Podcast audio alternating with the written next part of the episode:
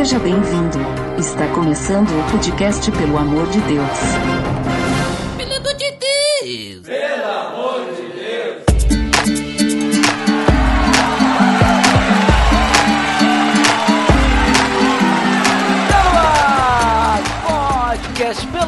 Deus, eu sou Ed The Drum e oração é essencial pro cristão, não é, Botega? É isso aí, hoje a gente vai falar do termômetro do cristão. Né? Olha só, hein? Hoje então nós estamos reunidos para falar sobre como que a oração ela é tratada em Tiago, capítulo 5, para que a gente possa entender mais ou menos como que é então esse poder da oração.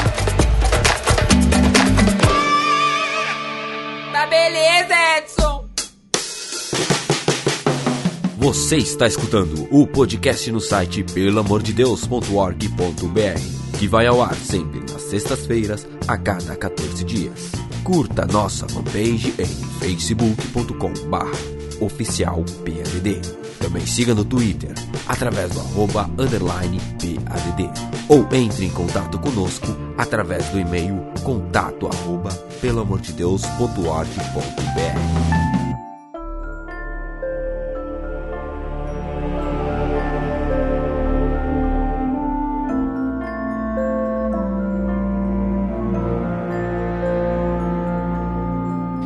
bem, Botega. Então, como eu comentei, a gente hoje vai falar sobre a questão do poder da oração, mas nós vamos nos basear principalmente sobre como Tiago trata a oração no capítulo 5 de sua carta, principalmente dos versículos 13 ao 20. Mas é interessante antes, né, Botega, a gente falar um pouquinho do contexto desse, desse trecho, né, desses versículos, até mesmo sobre a carta de Tiago. E a gente percebe quando a gente vai ler a carta de Tiago, primeiro o Tiago, sabe quem que é esse Tiago aí, Botega? Esse, esse dos quatro homens chamado Tiago no Novo Testamento, né? So, somente dois deles são candidatos a essa autoria dessa epístola aqui, né? Como ninguém tem considerado Tiago o menor, o filho de Alfeu, ou o Tiago, o pai de Judas, não o Iscariotes. Né? Alguns consideram o Tiago como Zebedeu, ou irmão de João, mas ele foi martirizado muito cedo para ter escrito essa carta. Nos resta somente Tiago, o meio-irmão mais velho de Cristo e irmão de Judas. Como assim? Como Sério? assim? Meio-irmão mais velho de Cristo? Meio-irmão. Como assim? Jesus tinha irmãos então? Como assim? Como assim, né? Parecia que ele era filho único. Ninguém nunca Pera fala aí. dos irmãos dele. E tu disse também que é Judas, assim como Judas. Quer dizer que a carta de Judas não foi escrita por um apóstolo, mas foi escrita pelo outro meio-irmão de Jesus. Nossa! mas é exatamente isso aí, né? Jesus, né? Obviamente ele foi o primeiro filho de Maria, mas depois Maria e José provavelmente tiveram outros filhos, Claro, né? né? Naquela época não tinha TV. É, naquela época não tinha. E entre eles, então, tá Tiago e Judas. Judas, o Iscariotes? Não, Judas o outro. Judas o outro. Então, pessoal, nós temos aqui o apóstolo Judas, o Iscariotes, e temos aqui o outro apóstolo Judas, e também temos Judas o outro, né? Que é o meio irmão de Jesus. Coitado. Não, mas o, é interessante notar, Botega, que Tiago, esse meio de Jesus, ele não, ele não acreditava que Jesus ele era Messias, sabia? Olha só, como assim? É, ele, ele passou a crer, né, que Jesus era o Messias quando depois que Jesus ressuscitou. E inclusive ele foi um cara muito importante na igreja, porque depois que Jesus ressuscitou, aí ele viu e tudo mais, ele passou a crer, ele foi um dos líderes da igreja, né, da igreja é, inicial, lá como é que é o nome? Do primeiro Igreja- século. É, a igreja do primeiro século ali, né? Ele foi um dos líderes, né? Uma pessoa muito importante lá na igreja de Atos. A gente, quando lê Atos, a gente vê lá Tiago aparecendo lá, um cara bem importante. E realmente falou, né? Não é o irmão de João, porque o irmão de João morreu bem mais cedo, né? Mas, continuando sobre a carta, ca- a carta de Tiago, Botega, ela vai abordar ali questões práticas, né? E os problemas enfrentados por muitos cristãos. Então a gente vai ver ele falou sobre impaciência, incapacidade de fazer o que, que é correto, ah, a questão de nós favorecer uns e não outros, né? A questão da apatia, egoísmo, várias questões aí que a gente vê na, na carta aí de Tiago. E junto com essas questões ele, ele coloca então alguns conselhos, né? Algumas soluções, né? E esses conselhos e soluções vão acabar culminando então no fim da carta de, de Tiago, que é o capítulo 5, os últimos versículos que a gente vai conversar hoje, que fala então da confissão de pecados e da oração, né? Então a gente vai focar principalmente na oração, mas a gente vai abordar todo esse, esse trecho, né? Então do versículo 13 até o 20. Tu acha que a gente lê todo, todo o trecho antes, Botelho? É, não só isso, eu até ia dizer pra gente ler em duas versões, já que é um trecho curto, a gente pode ler na Almeida e ler na NVI. Olha, eu tenho inclusive também mais uma versão que é NVT aqui, se quiser, dá Nossa, pra ler também nessa, mas a. NVT é parecida com a NVI, acho que vamos ler na NVI Almeida então. Se tu, se tu tiver a palavra, não, não tem a palavra, não tem alguma outra versão, mas vamos Não, lá. eu, vou tenho a ler mensagem, a mensagem a eu tenho mensagem, também. isso. A isso, mensagem. Isso, então vamos ler nessas três aí pra gente comparar os trechos, porque Tá. acredito que ah, o palavreado usado aí, ele influencia bastante na forma com que a gente vai encarar cada versículo, né? Então, por, por favor, comece aí, tu vai ler qual agora? Eu vou ler da Almeida, deixa eu ver qual que é essa versão aqui, é Almeida Revista e Atualizada. Então começa na Almeida aí, vamos, vamos, vamos facilitando aí NVI e depois a Então, mensagem. verso 13 até o 20. Então está escrito assim: Está alguém entre vós sofrendo, faça oração. Está alguém alegre, cante louvores. Está alguém entre vós doente, chame os presbíteros da igreja, e estes façam oração sobre ele, ungindo-o com óleo em nome do Senhor. E a oração da fé salvará o enfermo, e o Senhor o levantará. E se houver cometido pecado, ser-lhe-ão perdoados. Confessai, pois, os, os vossos pecados uns aos outros e orai uns aos outros, para serdes curados. Muito pode, por sua eficácia, a súplica do justo. Elias era um homem semelhante a nós, sujeito aos mesmos sentimentos, e orou com, com instância para que não chovesse sobre a terra. E, por três anos e seis meses, não choveu. E orou de novo, e o céu deu chuva, e a terra fez germinar seus frutos. Meus irmãos, se algum de vós se desviar da verdade e alguém o converter, sabei que aquele que converte o pecador do seu caminho errado salvará da morte a alma dele e cobrirá multidão de pecados. Olha só, hein? Vamos agora então na NVI. Entre vocês há alguém que está sofrendo, que ele ore. Há alguém que se sente feliz, que ele cante louvores. Entre vocês há alguém que está doente, que ele mande chamar os presbíteros da igreja, para que estes orem sobre ele e o unjam com óleo, em nome do Senhor. E a oração feita com fé curará o doente, o Senhor o levantará. E se houver cometido pecados, ele será perdoado. Portanto, confessem os seus pecados uns aos outros e orem uns pelos outros para serem curados. A oração de um justo é poderosa e eficaz. Elias era humano como nós. Ele orou fervorosamente para que não chovesse, e não choveu sobre a terra durante três anos e meio. Orou outra vez, e o céu enviou chuva, e a terra produziu seus frutos. Meus irmãos, se algum de vocês se desviar da verdade e alguém o trouxer de volta, lembrem-se disso. Quem converte um pecador do erro do seu caminho salvará a vida dessa pessoa e fará que muitíssimos pecados sejam perdoados. E agora, Boteira, já que tu solicitou, eu busquei ali a, a mensagem. A né? mensagem, A a mensagem, mensagem com crase. do Eugene H. Peterson. Certo. Né, falando no inglês, né? Então vamos lá. Tu não vai ler inglês, né? Não, não, não, é, tá em português. É, é a mensagem, né? De me- mensagem. Vamos lá. message. Vocês estão sofrendo? Orem. Sente-se bem? Comecem a cantar. Estão doentes? Chamem os líderes da igreja para orar por vocês e ungí-los em nome do Senhor. A oração confiante irá curá-los. E se tiverem pecado, serão perdoados, curados por dentro e por fora.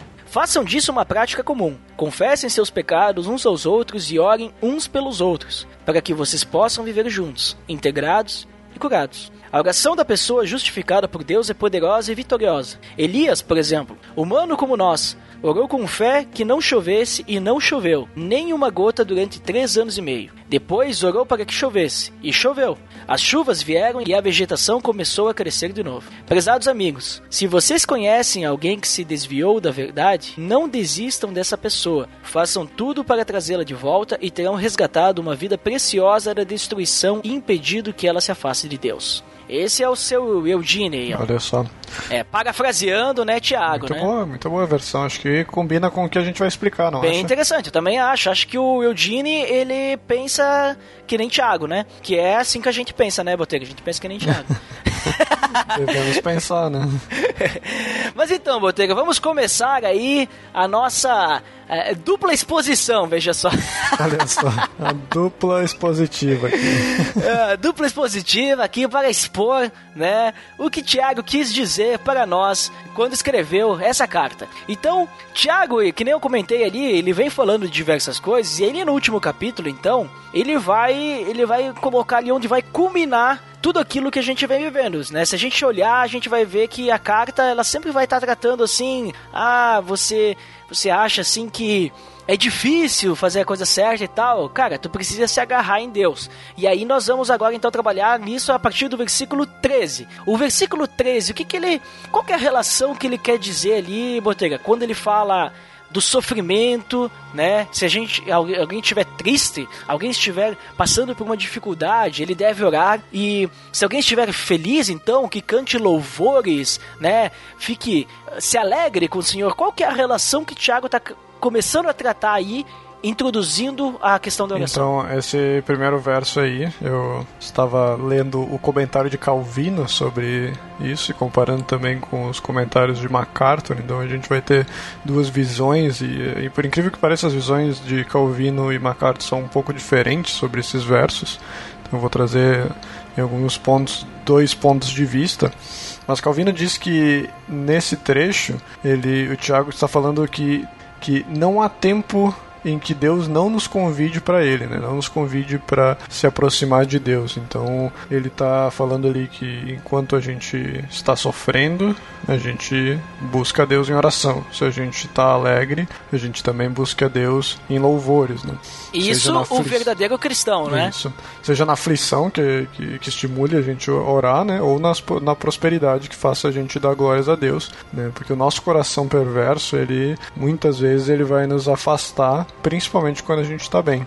Né? Então a gente deve uh, celebrar as nossas conquistas sem nos esquecer de Deus e, e, também nas nossas, nas nossas tristezas a gente deve uh, orar que o Espírito Santo nos ajude nesse momento. Né? Então ele mostra como em ambos os momentos a gente não deve colocar Deus em segundo lugar. Exatamente, né, Botega? E a gente percebe também que às vezes o sofrimento que a gente está vivendo é por causa de alguma aprovação também, né? Que a gente falou, a gente tem que estar tá conectado com Deus sempre, né? Na alegria e na tristeza. É que nem um casamento, né? Na alegria, na tristeza, na saúde, na doença, né? na, na, riqueza, na se, pobreza. Se somos a, a noiva de Cristo, né? Olha só.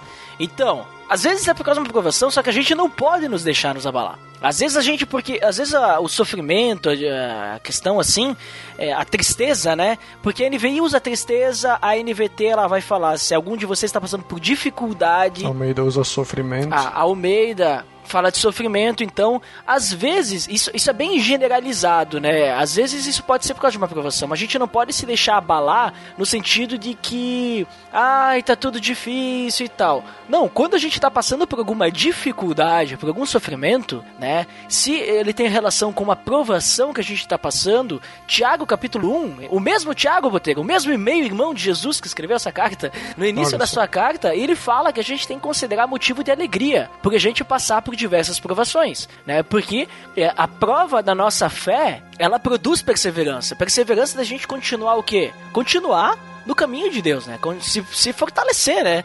Então, é, esse sofrimento ele pode ser por causa de uma provação, mas o sofrimento também pode estar ocorrendo, Boteira, por talvez um afastamento de Deus, né? Talvez se a gente está um pouquinho longe de Deus, a gente pode começar a passar uma tristeza, um sofrimento, alguma coisa assim, e só através da oração é que a gente vai se reconectar com Deus né? Através, a, a, através, digamos disso. E aí entra aquela tua frase inicial, né? questão do termômetro. Né? Esse é o termômetro, né? De, do, do, cristão, né? Então, a oração ela vai nos ajudar a gente se submeter novamente a Deus, né? Nós estarmos novamente sendo, uh, porque eu eu encaro assim, né, Botega, que a oração é uma forma de submissão. Nós dizermos para Deus, olha, eu não consigo fazer sozinho. É impossível. É só através de Deus. E é o que Tiago fala também, capítulo 4, versículo 7, ele diz que a gente tem que se submeter a Deus e, e a, depois da submissão a gente resiste ao diabo e ele vai fugir de nós. Não é a gente resiste o diabo, ele foge de nós e depois a gente submete. Não, é através da submissão, porque Deus é maior que o inimigo, né? Deus é maior que qualquer coisa, que nem a gente vê lá em 1 João. Então, eu entendo dessa forma. E daí, que nem tu falou, na tristeza a gente tem que buscar Deus, na alegria também, porque às vezes a gente se esquece de Deus quando a gente tá alegre, né, Botega? A gente quer. É, principalmente, é. né? Na tristeza a gente vai buscar Deus porque às vezes é a única saída, né? Uh, mas na, na, felicidade a gente se acomoda, diz agora tô bem, agora Deus já me deu o que tinha que me dar, agora não preciso mais ficar naquele fervor que eu estava antes. E é bom que tu trouxe esse comentário do Calvino ali, porque eu penso assim que uh, no momento de alegria pensar em Deus e adorar Ele é a resposta natural do verdadeiro cristão. Do, do coração do, do verdadeiro cristão. Porque se o cristão ele vai estar buscando a Deus em todos os momentos, então no momento alegre a gente vai buscar a Deus também. Então não, não tem momento, não tem momento para buscar a Deus. É orar em momento ruim, orar em momento alegre, cantar louvores, adorar a Deus, né? E tá fazendo isso também como igreja, obviamente, né? Porque quando um, um membro do corpo sofre, todo o corpo sofre junto. E quando um membro se alegra, todos se alegram junto, né? É isso aí, essa é a ideia. Muito bem, então, Botega. O versículo 14. Que que, qual que é a ideia, então, desse... Ele fala ali do, do óleo, né? Pra ungir um doente. Ele vai falar dessa questão aí. Tem um doente, então tu vai chamar o presbítero para que o presbítero ore, unja com óleo. Uh, antes a gente falar da questão da oração, o que, que tem a ver o óleo aí no meio dessa história? Por que, que Tiago coloca o óleo? É, muitas igrejas usam esse, esse verso para lambuzar a igreja inteira, né? é, é um negócio. E muito, acho que a católica também usa o óleo, né? O, a ministração ali do, do óleo, né? Faz o, o sinal da cruz na testa do, do, do cristão lá que vai pegar a bênção do padre, né? Mas se tu ver na, na, própria mensagem também, ela dá uma, um segundo ponto de vista disso, né? É, eu vou ler novamente então. Chamem os líderes da igreja para orar por vocês e ungí-los em nome do Senhor. Isso, então tu vê que ele não fala em óleo ali, né? Ele fala em ungir só. Então essa unção, ela pode ser uma unção espiritual, ela não precisa ser uma unção de, de um óleo realmente, né?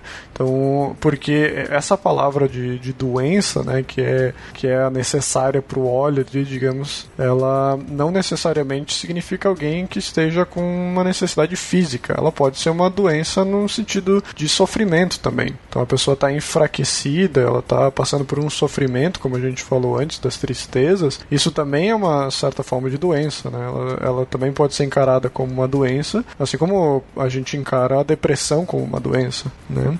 Que ela pode ser tratada com medicação, ela pode ser tratada com uh, auxílio psicológico. Então a, a doença não necessariamente é algo que digamos, está passando por um câncer, alguma coisa assim. Ele, ele é um pouco mais abrangente isso, né? Então, essa questão do óleo não necessariamente ela pode significar algo que por um lado as pessoas podem pensar no, no, numa unção que cure coisas, mas ela também tem na questão física como um medicamento que pode ser passado sobre os ferimentos, né? Então, uh, muito se fala ali de, de serem uh, cristãos do primeiro século que foram perseguidos e o óleo era uma forma de curar as, uh, talvez alguma uma chicotada que ele levou, alguma coisa que a pessoa sofreu sobre a questão de ser perseguido, né? Então, tu tem esses dois pontos de vista, mas ele não é estritamente um óleo santo que tu vai vender na tua igreja ou que todo mundo vai lambuzar todo mundo né?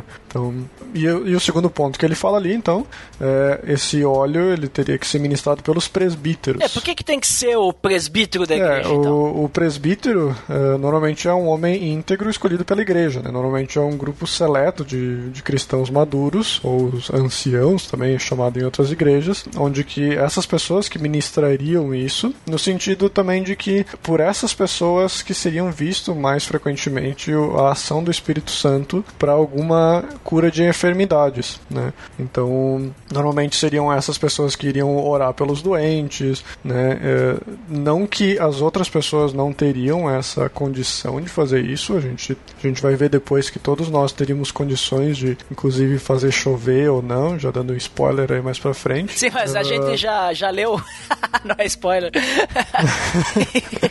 dando spoiler do que, que eu ia explicar. Ah, né? tá, entendi, entendi. Mas nessa condição de, de ser alguma pessoa que iria orar por algum doente, de alguma, de, na forma de que o Espírito Santo ela vai agir mais frequentemente por pessoas mais maduras na igreja, por pessoas que uh, têm uma vida espiritual mais ativa do que qualquer um que talvez entrou hoje na igreja vai querer, sei lá, passar o óleo em alguém achando que, que vai curar uma doença. Né? Atualmente, esse, esse óleo, né, que eu tenho falado, é, é algo que é usado de forma indiscriminada. Né? A pessoa acha que. Uh, pegar um litro de azeite e passar nas pessoas, isso vai trazer algo para ela, um, algo espiritual ou algo até mesmo alguma cura física. Então, nesse ponto, Calvino e MacArthur eles discordam muito entre a forma com que eles veem a cura de um doente, né, falado nesse, nesse trecho, que Calvino fala que ah, o dom da cura ela, ela era um sinal ele era um sinal do, da igreja do primeiro século, onde que os cristãos, os primeiros cristãos, eh, tinham recebiam esse dom da cura para eh, como sinal de que Cristo era Messias e que eles estavam corretos, né? Uh, já MacArthur fala que isso não se extinguiu na igreja do primeiro século e que ainda a gente pode ver isso como um dom de cura, né? Mas o foco principal que Tiago dá não é em presbíteros que vão curar ou óleo que vai curar, mas sim que a cura é feita por Deus. Né? Uhum. Né? Não é, é, tanto que ele fala ali que é os presbíteros não só para ungir a pessoa para curar ele, mas que estes façam oração sobre. Em nome ele, de quem? Né? Então, em nome de Deus, né? em nome de é, em nome do Senhor. Então não, o foco não é em pessoas ou em produtos ou se o dom já extinguiu ou não, mas é, ela é focada na oração pela cura ministrada por Deus, né? É Deus que vai curar o enfermo e nós só somos a ferramenta que pode, a única coisa que pode fazer é orar por essa pessoa. Né? Exatamente. Então a gente percebe, né, Botega, que nem o, nem o óleo, nem o presbítero, eles têm o poder, vamos dizer assim. Poder ali, o foco, né, tá na oração, porque quem tem o poder é o Senhor. Mas aí vem a questão. Nós temos aí um, um doente aí na nossa igreja, né? Tu bem comentou, e até muito interessante que tu comentou sobre a questão da doença, que não necessariamente é uma doença física, por isso que a gente já joga o óleo longe, né? A gente vê que o óleo ali ele é tratado de uma forma simbólica, de uma questão assim de demonstrar que ah, marcando assim a pessoa para que Deus possa trabalhar no coração dela ou na sua enfermidade. Mas se a gente tem uma pessoa com uma doença física, sei lá, o cara cortou o braço, o cara tá com câncer, não sei o que, e aí vamos orar por essa pessoa. Aí vai lá o presbítero, faz, né? Como o Tiago demonstra, aí o cara faz exatamente a mesma coisa. Essa pessoa, ela tem que depender com a sua fé totalmente da oração e interromper o tratamento médico, ou ela faz esse, a oração e tudo mais, confia em Deus e continua o tratamento médico? É, muitas, muitas igrejas, elas desacreditam na, na cura médica e colocam na, a cura como se fosse algo que a gente deve esperar por milagres em qualquer momento, né? A gente, a, a, a, digamos, a qualquer intervenção humana sobre algo físico nesse sentido de alguma doença, ela é, digamos, uma descrença que Deus poderia curar a pessoa, né? Então, digamos, se a pessoa precisa de um transplante de coração porque, sei lá, tá tendo um infarto, alguma coisa assim, então ela precisa orar para que o coração volte ao normal e não que ela fique na fila por um transplante daqui a pouco né? Mas uh, nesse caso, como eu tinha falado antes também, o óleo também significa algo como, de certa forma, um, um medicamento, né? Ele também, o óleo também era passado em ferimentos para as pessoas, para as pessoas melhorarem. Como tem aquela piada lá que o pessoal conta, né? Que o, o padre estava numa cidade que estava alagada e a água estava subindo e ele estava orando para que Deus uh, salvasse ele. E a água foi subindo, ele subiu no segundo andar da igreja e orando para que Deus salvasse, né? E aí chega o barquinho dos bombeiros lá e ele só vem aí que a água tá subindo, tu tem que pegar aí pra gente ir pra um lugar mais alto, né? E aí ele diz, não, não, tô orando pra Deus, Deus vai me salvar. Aí a água subiu mais, ele subiu no teto da igreja, aí veio um helicóptero de salvação, diz, ah, sobe na corda aí que a gente tem que te levar para algum lugar, porque senão tu vai se afogar, né? Aí ele, não, não, porque Deus vai me salvar, né? Aí a água subiu, ele não conseguiu mais subir em lugar nenhum, morreu afogado, chegou lá no céu, e aí disse, ah, como assim, senhor? Eu tava orando para ti me salvar e, e tu não me salvou e eu morri afogado. Aí Deus fala para ele, ó, eu te mandei um, um, bombeiro lá num barco a primeira vez, depois eu te mandei um helicóptero, tu não, não pegou nenhum dos dois, não tem o que fazer, né? Então é o mesmo sentido aí, né? Se tu tem alguma forma que tu possa usar a medicação, usar alguma intervenção cirúrgica para salvar algo, a, a, oração ela vai ajudar, né, no que for possível, mas Deus também pode ministrar através de pessoas, através de algum, algum medicamento, através de algum doutor. Né? Exatamente. Acredita da mesma forma, Duda? Exatamente, não, com, concordo contigo, porque é, essa ilustração ali, né, do padre ali, né, essa é clássica, né, tem várias uhum. formas, mas ela exemplifica muito bem, porque às vezes, realmente, Deus, ele pode estar tá usando a medicina, a tecnologia para nos ajudar e tudo mais, mas obviamente nós precisamos depender dessa confiança em Deus e que Deus está trabalhando com tudo que a gente tem aqui, né? Com as ferramentas que existem. Com certeza. E daí, Botega, vem a próxima questão, que é no, no próximo versículo, né? Que ele fala que essa oração que a gente. que os presbíteros né, vão fazer, ela, se ela for feita com fé, ela vai curar o doente, o Senhor vai levantar e se tiver cometido pecados, então essa pessoa será perdoada, o que nos leva então a entender muito bem que pode ter também uma relação do contexto de que essa pessoa ela pudesse estar doente espiritualmente ou que o pecado talvez fosse a causa da doença. Mas já vamos trocar nisso aí. A primeira questão é que a gente já até respondeu, mas assim, como está tratando nesse versículo, o que que vai curar a pessoa. O que, que vai curar o doente? Ele fala ali, a oração da fé salvará o doente. O que, que cura? É a oração? É a fé? Ou é o Senhor que cura a pessoa? O que, que tu acha? Nesse, nesse verso também, uh, a mensagem também ela traz um, um, um, ponto de vista interessante. Se tu quiser ler nesse Sim. aí também, acho que ajuda a complementar. Ele diz o seguinte: a oração confiante irá curá-los. E se tiverem pecados, serão perdoados. Curados por dentro e por fora. Então, acho que ela é muito ligada com o que a gente falou ali antes, né? Com certeza a, a, nossa oração com fé ela pode fazer coisas, né? Ela, mas como a gente vai ver mais para frente também, uh, que eu vou falar mais para frente nos outros versículos, ela muito depende do nosso coração limpo, né? Não é através de uma vida pecaminosa com que a gente vai conseguir ter essa fé para que a nossa oração faça alguma coisa, digamos, tenha poder, como o Tiago fala aí do poder da oração, né?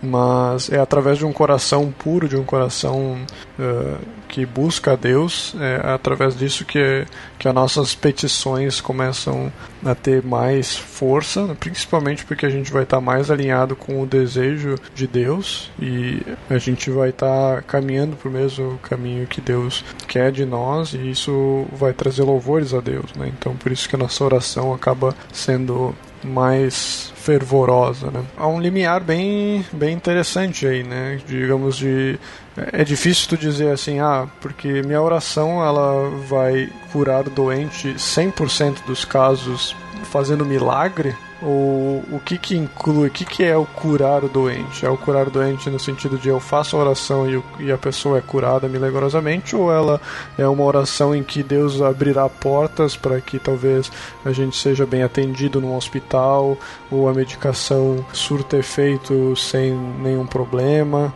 O que que inclui esse curar o doente? Então, dependendo da, da, da visão que a pessoa tem, se ela é uma visão mais, digamos, mais pentecostal, assim, que é, tudo vai vir do céu e, e que a gente deve uh, ser 100% dependente de Deus e não depender das coisas mundanas, né? Daqui a pouco tu vai ter uma visão mais uh, avessa a qualquer intervenção cirúrgica ou medicinal. Agora, se tu tem uma visão mais, talvez, centrada, mais uh, moderada, talvez tu, tu vai incluir nisso também coisas que, que nem tu falou, a tecnologia humana. Né? Exatamente. E aí eu percebo, então, Botega, que o real personagem ali da oração da fé, né? Que ele fala oração da fé, ou oração com fé, ou a oração confiante né, que vai curar, eu entendo que ali não é nem a fé e nem a oração, mas é Deus quem efetua a cura. Mas a questão ali, que eu, eu creio que Tiago está trabalhando quando ele fala dessa questão de fé, né, ele bota ali uh, bem, bem perto da oração, é a questão daquilo que eu comentei antes, a questão da submissão, né, de nós realmente demonstrarmos para Deus, nós crermos que só Deus pode resolver isso, seja em, que nem tu falou, é, fazer o, o, remédio fazer um efeito, sei lá, o, a bactéria ou o vírus que está no nosso corpo possa ser destruído, não sei. Que o médico se dê bem na cirurgia. Isso, alguma coisa assim, né? Uh, ou daqui a pouco, em outros casos, até mesmo um milagre, né? Quando tu pensa, sei lá, uma pessoa em câncer fazendo uma quimioterapia e o médico sabe que a quimioterapia só vai diminuir o tempo de vida, é, vai aumentar o tempo de vida, no caso, da pessoa, e de repente, do nada, a quimioterapia faz um milagre ali e a pessoa, o câncer some, uhum. desaparece e faz um efeito que ninguém imaginava, porque o objetivo não era a cura, mas era, era simplesmente o aumentar o tempo de vida, né? Ter um pouquinho mais viver, né? Sim. Então isso também pode acontecer. Por que não? Né? É algo inexplicável e tenho certeza que na medicina é, não, não conheço ninguém para conversar hoje em dia, mas quem sabe alguém que escuta aí a gente pode conhecer casos e que o médico talvez não consiga explicar o porquê tinha uma outra, né? Uma outra visão do que poderia acontecer com a pessoa. Mas temos outra questão ali também, né, Botega? A questão do pecado, né? Que diz que a oração, né, vai, vai curar o, o, do, o doente, né? Tudo mais. E se tiver pecado, vai ser perdoado, né? É. Agora a questão também é a mesma coisa. Quem que vai perdoar esse pecado? Né? Quem que perdoa? Por que, que o perdão do pecado ele é citado nesse ponto aqui? O que, que vai curar ele, tipo, do pecado? Vai perdoar? É a oração de novo? É a oração de outras pessoas? Como assim? A oração de outros vai perdoar o meu pecado? É, não, não faz tanto sentido se a gente pensar dessa forma, né? Por que, que ele é citado aqui e tem que fazer esse perdão? É, Tiago, nesse ponto aí, ele liga a enfermidade com o, o pecado, né? E não apenas pelo pensamento que o pecado possa trazer aflições para a vida da pessoa, né? Tanto psicológicas como talvez físicas em alguns pontos, né? Mas também como quando um, algum enfermo, no caso aí que tu questionou da onde que vem a cura, quando ele pede pela cura e essa cura vinda de Deus, ele também ele deve crer que os seus pecados foram perdoados, né? Digamos que se a pessoa crê que que Deus existe e que Deus vai curar ela, para ela crer genuinamente em Deus, ela deve conhecer do, do perdão dos pecados, né? Ela não vai pensar em Deus como uma entidade que cura as pessoas, que ela não vai estar orando pro mesmo, talvez o mesmo Deus que, que é o nosso, né? Então, digamos que tu tem essa ligação entre as duas coisas. Se a pessoa ela tá pedindo essa cura vinda de Deus, ela deve conhecer também sobre o perdão dos pecados. Ele, como na mensagem fala, né, que vai tanto curar dentro como fora. Então essa cura ela, curado por dentro e por fora. Essa cura ela não vai ser simplesmente uma cura física quando ou psicológica quando for o caso, mas ela também é uma cura espiritual, porque a pessoa crê em Cristo e crê que Cristo pode curar o pecado. Então, se a pessoa daqui a pouco não é cristã e ela está passando por uma enfermidade, esse seja um ponto que tu possa falar de Cristo para ela e dizer se tu crê em Cristo, crê que Cristo morreu pelos teus pecados, além de tu ter os teus pecados perdoados, Cristo pode uh, também curar a tua doença, né? Então a gente pode orar por isso, mas tu precisa crer que Cristo morreu pelos teus pecados. E Cristo, a partir do momento que você se tornar parte do corpo de Cristo, Cristo pode curar essa tua enfermidade. Então, ela é uma é algo que vem em conjunto, né? É um pacote de certa forma. Claro que a gente não está dizendo que 100% dos casos Deus vai curar a pessoa simplesmente por ela ser cristã, porque senão a gente não teria nenhum cristão doente, né? que muitas vezes, que nem tu falou antes, a enfermidade ela pode vir como uma, tu falou antes ali do, do primeiro capítulo, né? Ela pode vir como uma aprovação, uma, uma aprovação, né? Às vezes a gente está passando por uma aprovação, é, por alguma coisa que a gente está colocando na frente de Deus, né? A gente é cristão, mas às vezes a gente cai em algum desses deslizes e uma doença pode surgir por esse sentido. Mas também não quer dizer que um cristão que esteja, digamos, sem pecado, que não é, é impossível estar sem pecado, né? Mas digamos que é um cristão que esteja bem espiritualmente não possa ter uma doença, né? Isso pode ser cometido. A gente não vai esperar que a gente vai ter uma vida tranquila, né? nem na questão uh, física, né? na questão de doença, porque o nosso corpo ele está morrendo a cada segundo. Né? Cada respirada que a gente dá, a gente morre mais um pouco. Então a gente só está esperando a nossa vida eterna com Cristo, onde o nosso corpo vai ser, vai ser criado para perfeição, né? vai ser criado para não ter essas doenças. Acho que a gente consegue ligar várias coisas. É bem, é, é bem difícil às vezes falar sem tu, tu, tu tem que abranger todos os pontos, senão daqui a pouco tu acaba sendo mal interpretado, mal interpretado nas coisas que tu fala. Mas acho que foi claro, né? Sim, sim, Botega. Sim, porque a gente percebe que simplesmente ali, essa questão ali que tu comentou do o pecado pode ser uma das causas, né? A gente pode até ligar com o versículo anterior, se for essa causa, que a gente poderia pensar no seguinte sentido: por que, que chamar os presbíteros quando alguém está doente, né? Alguém está enfermo, para que ele possa orar, né? Porque quando a pessoa ela chamava os presbíteros, normalmente não, o presbítero ficava ali um tempo junto com a pessoa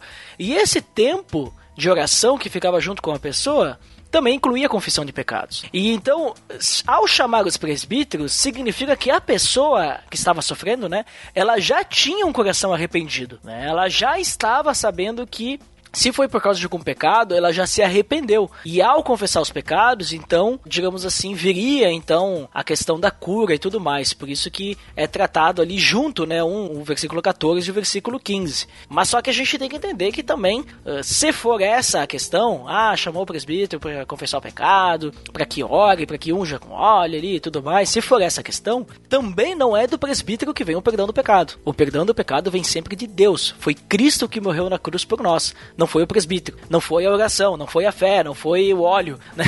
Então todas essas questões aí não são o que dão o perdão.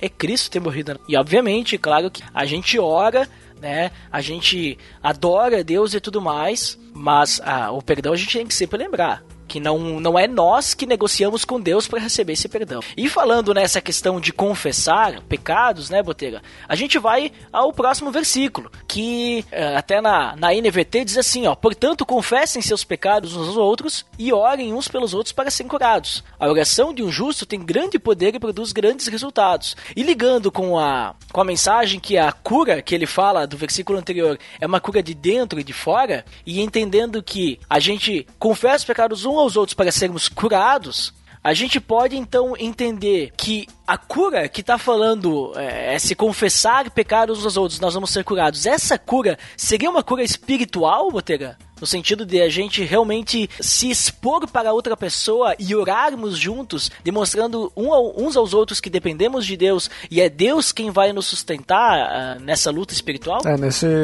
nesse verso aí da, da, da confissão, né, ela é bem encarada também como uma reconciliação de ofensas, né? Então, dessa questão de tu confessar os pecados uns aos outros, as ofensas uns aos outros, né? Na questão de que quando tu pede perdão para alguém, tu também reconhece as tuas falhas e também então tu, tu tem essa esse perdão mútuo né em questão de honestidade e das fraquezas que a gente pode ter né e também pelo outro lado na questão de encorajar e orar um pelos outros como se se faz por exemplo no discipulado.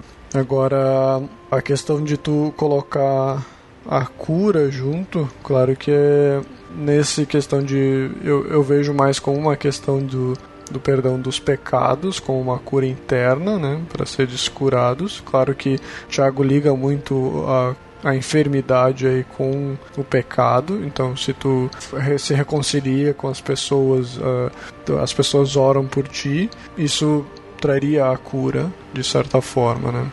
Então, todas todas essas coisas elas podem estar ligadas aí e eu vejo que aqui ele começa a trazer mais pro, pro lado do pecado e do, da, da doença, digamos, espiritual mais do que só a doença física. Eu, eu, eu vejo como esse versículo ele fala muito da doença e a gente pode encarar sempre como uma doença física. Eu acredito que bastante da, principalmente da igreja brasileira, né, bastante com essa coisa de doença, né? Tu liga a TV na, nos canais evangélicos, é sempre algum doente indo lá e o doente caminha e o cego vê e também quando a gente vai para pro, os evangelhos também, que Cristo cura as pessoas, então parece que qualquer doença é física, né? Mas eu acho que no nosso dia a dia a gente sofre mais de doenças espirituais, né? O nosso pecado, nossas fortalezas, do que mais, do que muito de doenças físicas. Né? A gente não vai orar talvez por uma gripe. Uma gripe tu vai lá tomar um remédio, acabou, né?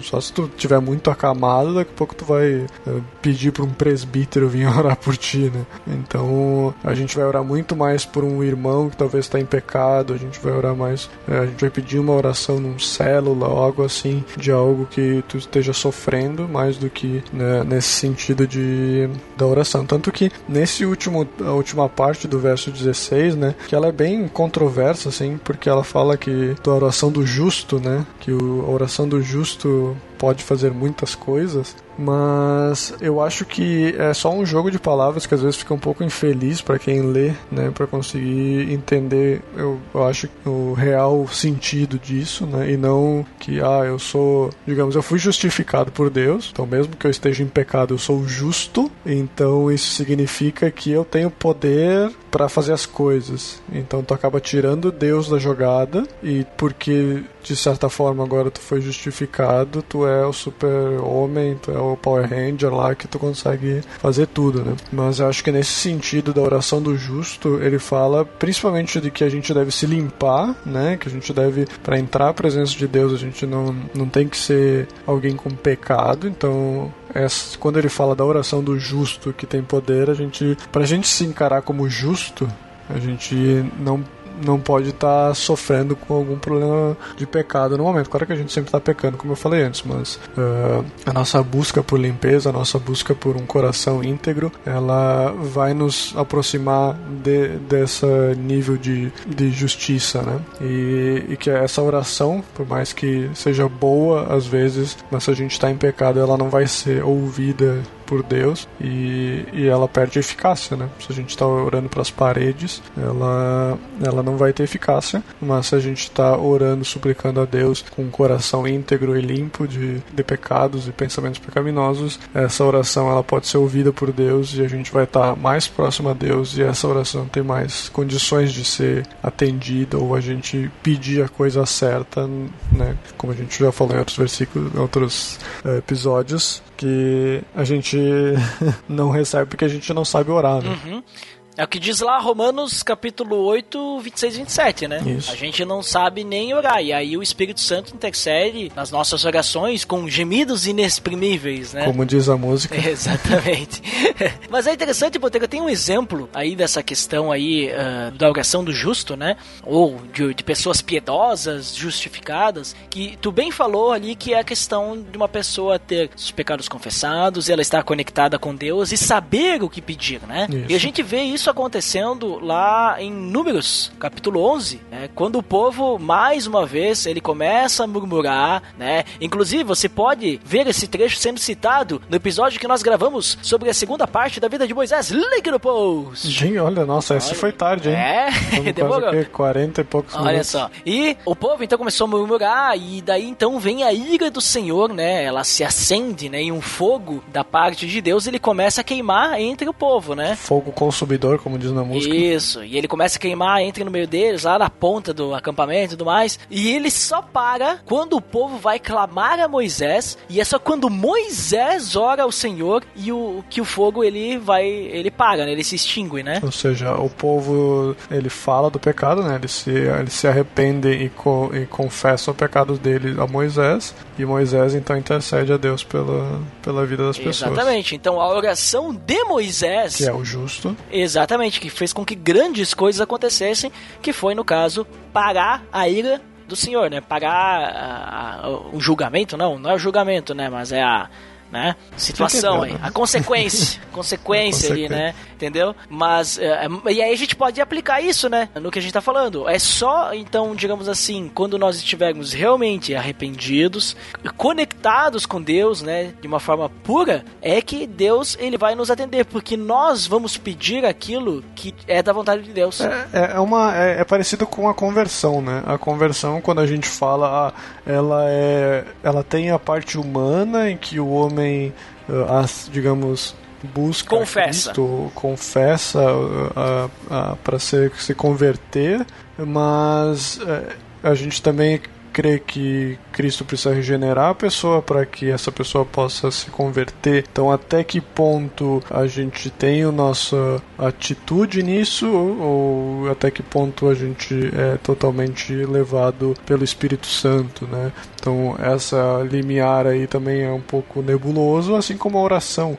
Até que ponto a gente pede alguma coisa e realmente influencia o que Deus quer para nossa vida ou para a vida das pessoas, ou até que ponto é ao contrário, em que uh, a gente, por estar conectado a Deus, a gente pede algo que Deus vai fazer e por isso ele é glorificado, né?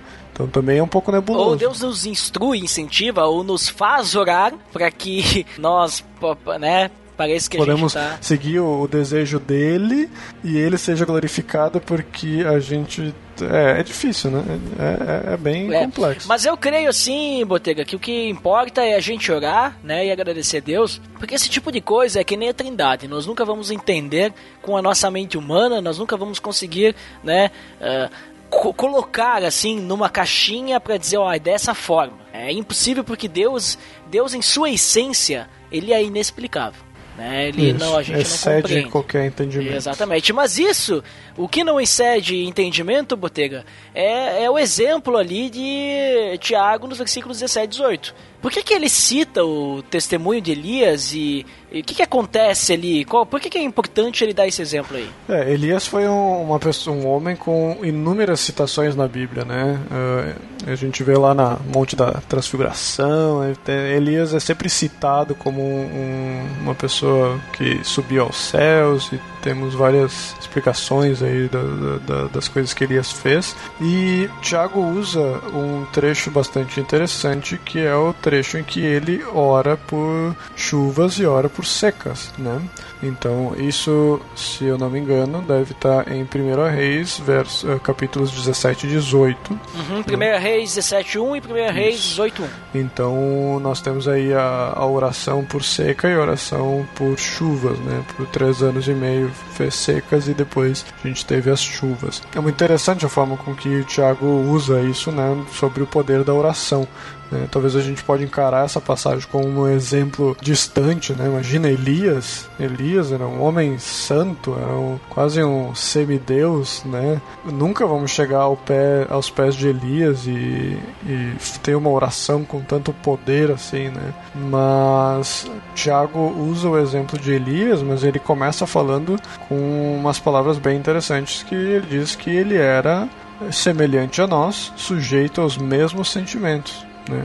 Ou seja, que Elias é como nós, era, né, no caso. Então, que se a gente buscar a Deus e a gente orar corretamente, a gente buscar ter uma vida similar a que Elias teve, né, de deixar de lado os nossos desejos egoístas, que muitas vezes a gente ora e coloca a Deus, desejos totalmente para o nosso bem, né? E a gente não ora pela nossa igreja ou pelos nossos amigos, pelas pessoas ao redor, familiares que sejam. Se a gente realmente for como Elias, a gente pode ter uma oração que pode fazer chover realmente, ou pode fazer parar de chover, né? fazer algo tão grande assim. Mas Elias não, não, digamos assim, não fez chover ou parar de chover porque ele queria brincar de índiozinho, né?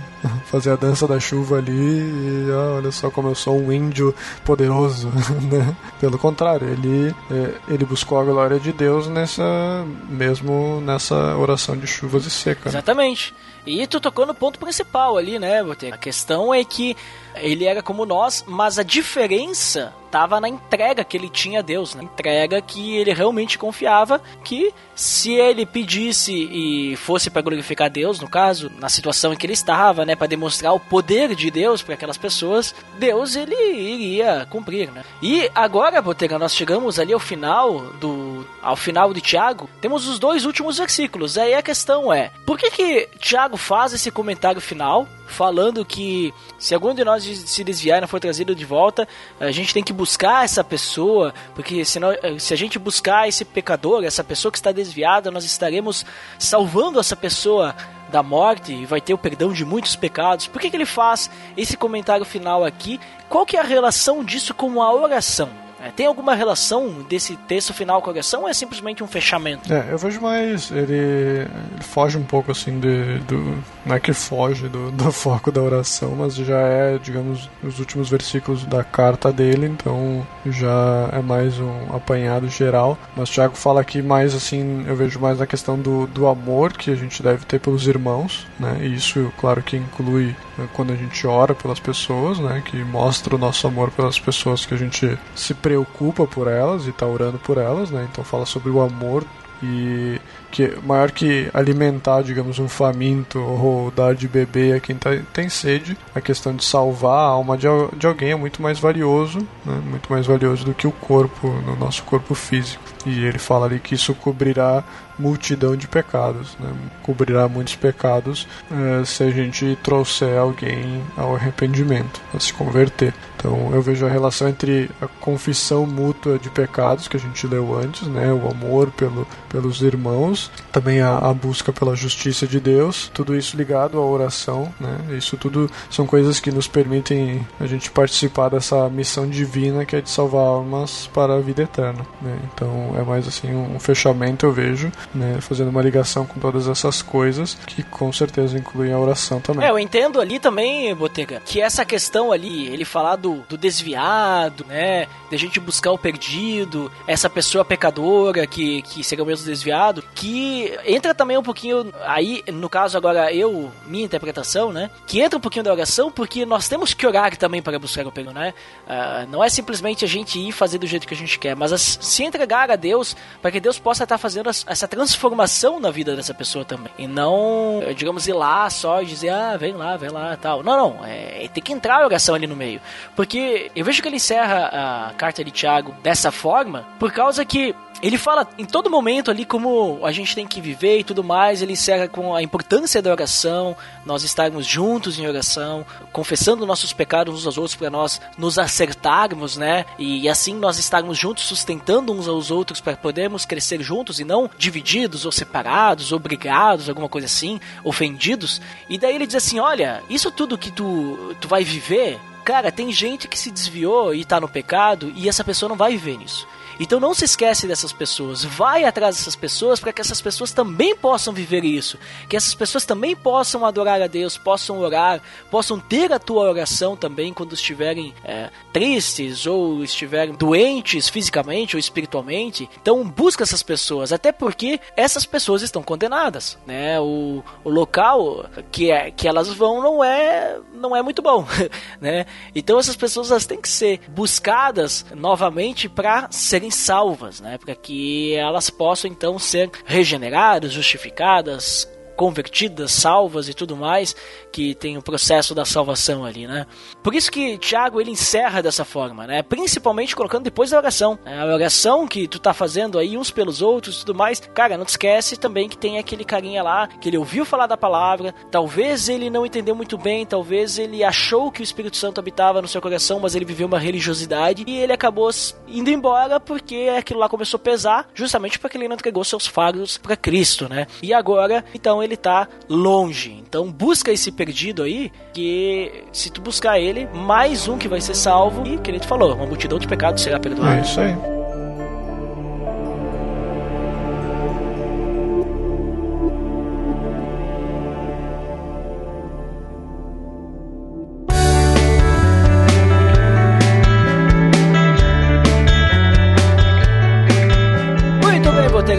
Considerações finais aí do trecho que falamos de Tiago, falamos sobre a oração. O que, que você considera aí finalmente? Só para meio que off-topic, digamos assim, a gente pode ver como em poucos versículos, né, a gente leu do 13 ao 20, não são nem 10 versículos, a gente falou aqui por uma hora sobre, sobre isso, né? Então, uh, fica a dica para quem tem que fazer alguma pregação, né? Como o Duda vai fazer uma pregação sobre esse trecho agora né? na igreja, né? Como a gente com poucos versos a gente pode tirar tanto conteúdo e a gente pode conversar tanto sobre isso, né? Você vai fazer um grupo célula também, né? A gente pode conversar sobre oração num, num trecho tão pequeno, né? Fica a dica para quem quiser usar esse trecho aí como algo sobre oração, né? Para discutir com as pessoas também sobre o óleo, né? O que, que as pessoas pensam e tal. Mas enfim, sobre a minha consideração final sobre esses trechos, né? Eu vejo que se tu for pegar qualquer um desses grandes pensadores da igreja, os grandes, os grandes nomes que a gente tem né, da igreja, uma coisa que com certeza eles vão ter em comum é um tempo de oração significativo. Né? Eh, tu não vai ver nenhum desses grandes nomes que oravam só antes de dormir, uma oração de cinco minutos, sabe? É, são, eram pessoas que realmente despendiam bastante tempo em oração. Então por isso que no começo eu falei que o termômetro do cristão é oração porque eu vejo que quanto mais fervorosa a nossa oração, quanto mais desejo a gente tem de orar, quanto mais desejo a gente tem de passar tempo em oração, a gente vai ter isso como um termômetro positivo para o nosso cristianismo, quer dizer que a gente está realmente ligado com Deus, né? Deus ele se tornou tão íntimo conosco que a gente realmente quer passar tempo com ele. Quando a gente tem pouco tempo de oração, né, quando a gente não consegue ficar muito tempo orando, isso significa que realmente a gente ainda não tem essa intimidade com Deus. É a mesma coisa que tu, digamos, tá numa sala com um estranho, né? Tipo, tu não consegue ter um assunto muito longo com a pessoa, tu não consegue passar muito tempo ali, né? Tu não tem aquela intimidade. Mas uh, a oração ela nos, nos torna íntimos a Deus e a gente tem esse dever também da oração comunitária, que eu acho que Tiago abrange muito nesse nesses trechos aqui, né? E que a gente deve orar um pelos outros, que a gente deve confessar os nossos pecados uns aos outros. Então, a gente consegue ver como a oração ela tá ligada ao pecado, né? Porque a gente precisa estar tá reconhecendo o nosso nossa, nosso pecado a Deus, principalmente quando a gente ora, né? Confessando isso a Deus, mas também a gente precisa estar tá dando esse exemplo para as pessoas, confessando os nossos pecados também às pessoas e uh, perdoando as pessoas quando elas pecam contra nós, a gente poder estar se importando um com os outros e também incentivando, encorajando as pessoas, como uh, a questão dos doentes serem encorajados pelos presbíteros. E a gente também pode ser colocado nesse papel, né, de encorajar uma pessoa, ter uma oração de encorajamento pela pessoa, isso vai mostrar quanto amor a gente tem por ela e muitas vezes a gente pode orar até por um não cristão, como a gente falou ali, se a gente trouxer essa pessoa a Cristo, a gente vai estar tá cobrindo muitos pecados, né? Muitos pecados vão ser perdoados dessa pessoa, né? Isso mostra quanto tu se importa por ela, quando às vezes tu tá no trabalho, a pessoa sabe que a pessoa não é cristã, mas tu chega para ela e diz, ó, oh, eu vou orar por ti sobre isso, né? A pessoa às vezes tem algum ente doente ou uh, tá passando por alguma dificuldade e aí tu pode dizer, ó, tá na minha lista de orações, eu tô orando por esse, por esse teu problema. Isso é algo que mostra que tu se importa por elas, né? Muitas vezes elas não acreditam nisso, mas elas vão podem começar a acreditar, né? Cristo pode mover uh, elas para Cristo através de um de um ato desses, né? E orar pelas pessoas eu acho que é algo muito importante. Uh, se tu quer ver alguém uh, buscando a Cristo mais ou realmente se convertendo, tu orar por ela é algo que com certeza tu vai estar louvando a Deus, principalmente se essa pessoa vier se converter. Tu pode dizer para ela: orei por anos pela tua conversão e hoje eu posso louvar a Deus porque hoje ele ouviu, né, hoje ele te trouxe a Cristo, né? Então que a gente continue cada dia mais orando cada dia mais gastando mais tempo em oração com as pessoas, com seu marido, com sua mulher, com seu namorado, né? E com a sua família. Ore quando acordar, ore quando for comer uma refeição, ore antes de dormir, né? Quando estiver na igreja, ore. Não se canse quando alguém. Às vezes a gente cansa quando alguém diz, ah, vamos. podemos orar sobre isso, né? Ah, a gente precisa ficar orando para qualquer coisa, né? Coisa chata, né? Pelo contrário, a gente deveria se animar, dizer, não, a gente. vamos gastar um tempo com Deus, né? A gente vai passar uma eternidade com Deus depois. Se a gente passasse um segundo na eternidade, a gente talvez a gente iria ver como a oração faz diferença na nossa vida, né? Então, que a gente possa estar tá buscando a Cristo mais verdadeiramente. É isso aí, Botega. Muito obrigado aí pela, pela sua consideração final pela sua, pelo seu tempo aí conversar com a gente. E, Botega, isso aí que tu falou no final tá interessante, né? Que às vezes a pessoa é, não quer orar e tal. Sabe? Outra coisa interessante é quando tu tá numa roda assim e tal. Ah, quem gostaria de orar? E ninguém quer orar. Ninguém. Parece que as pessoas não gostam de silêncio. falar com Deus, né? É, parece que ninguém quer orar, né? Daí teve um tempo que eu peguei assim, eu comecei a fazer o seguinte. Porque, tipo assim, orar é, tem que ser um privilégio, né? Tu ter a oportunidade de tu poder direcionar. Ministrar pelas essas pessoas. É, exatamente. Aí eu peguei um tempo assim, eu comecei a fazer o seguinte: ah, quem quer orar? Eu falava bem rápido, eu quero orar, né? Eu quero. Aí, mas daí era sempre eu que orava, só eu. Aí depois eu comecei a ficar um pouco, tipo assim, parado assim e tal. Aí ninguém ia. Eu, eu acho que eu não dei o exemplo. Acho que foi muito bom. Não consegui influenciar as pessoas a quererem orar, a entenderem como é importante, né? Você tem que pedir quem não quer orar. Né? Aí vamos ver se o pessoal vai falar, né? Ah, então todo mundo quer orar, então. Então vai todo mundo orar, pronto.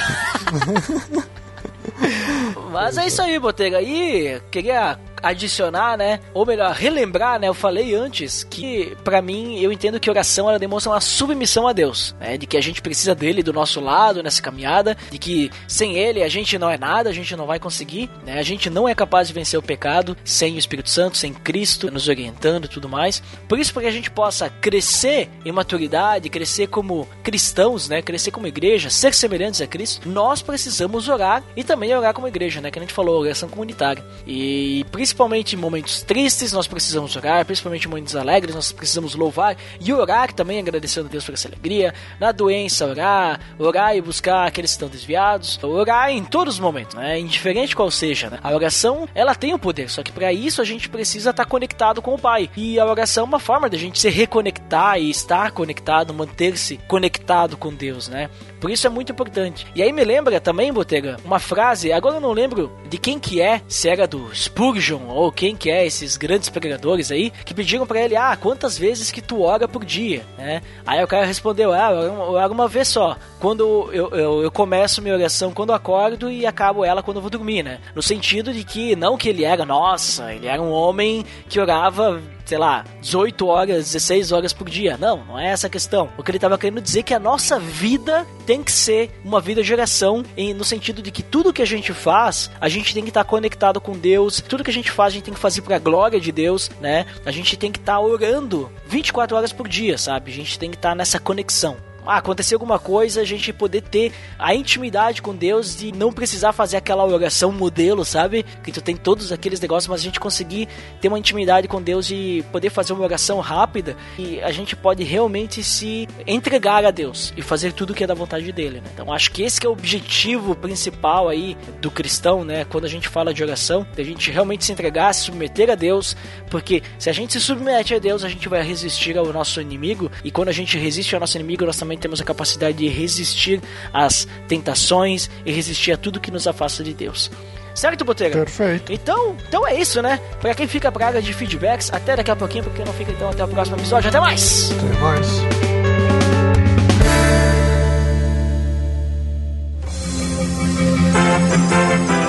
Atenção! Você está entrando na área de feedbacks. Fique ligado.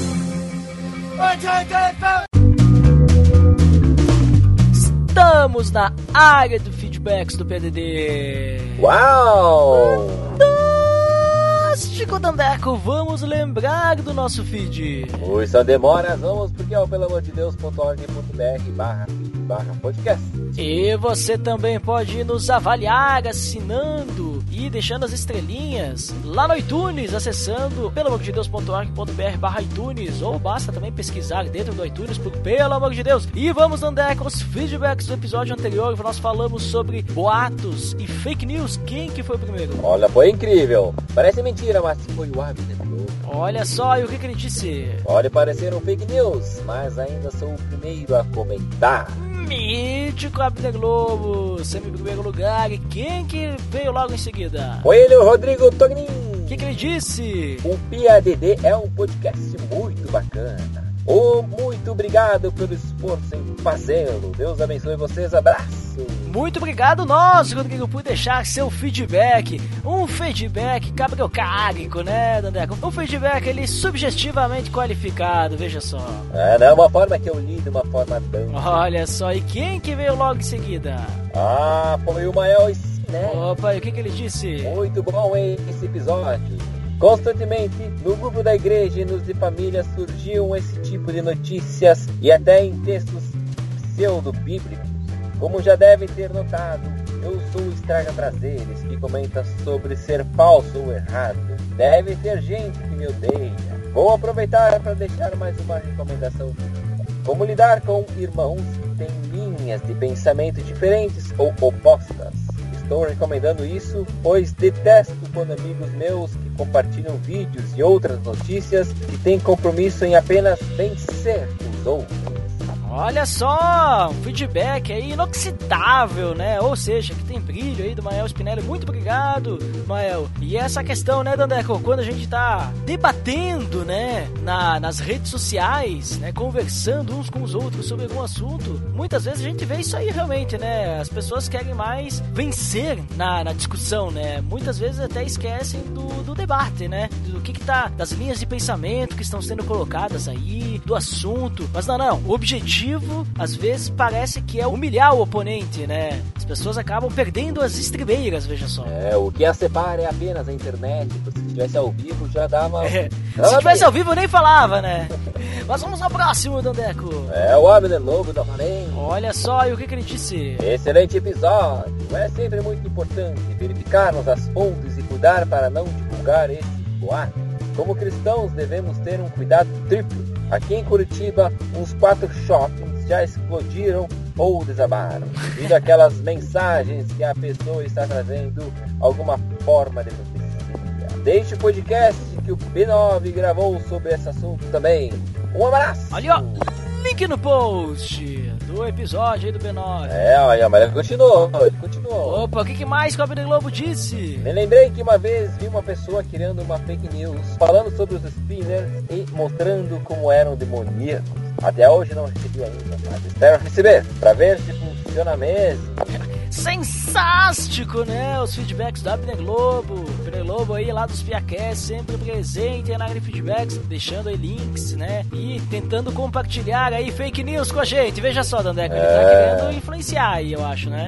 Ele é muito esperto, sim.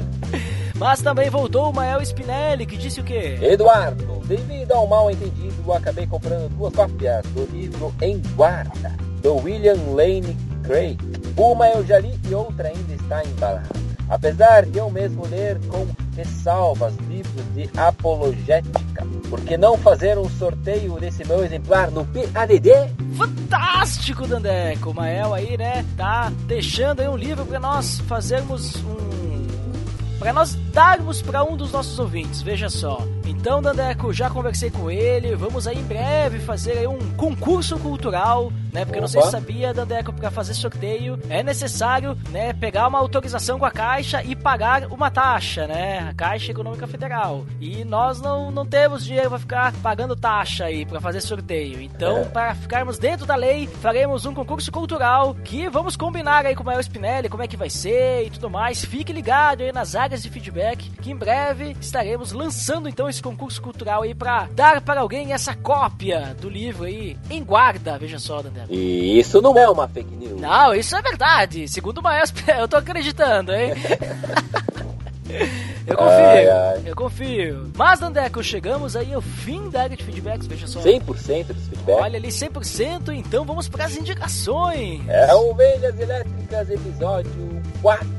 Black Hero, um reflexo irrefletido. Link no post pra você conferir esse episódio do Ovelhas Elétricas com esse assunto aí sobre o Black Mirror. Veja só, fica a dica aí, bem interessante o episódio pra você conferir. É, hoje nós estamos gravando pelo Skype e eu tapei a câmera do meu celular com meu dedo. Veja só. É. Agora vocês vão ter que escutar um podcast. É, mas então, por hoje é só, né, Tanta Cor? Hoje é só, pessoal. Um abraço. Então, até mais.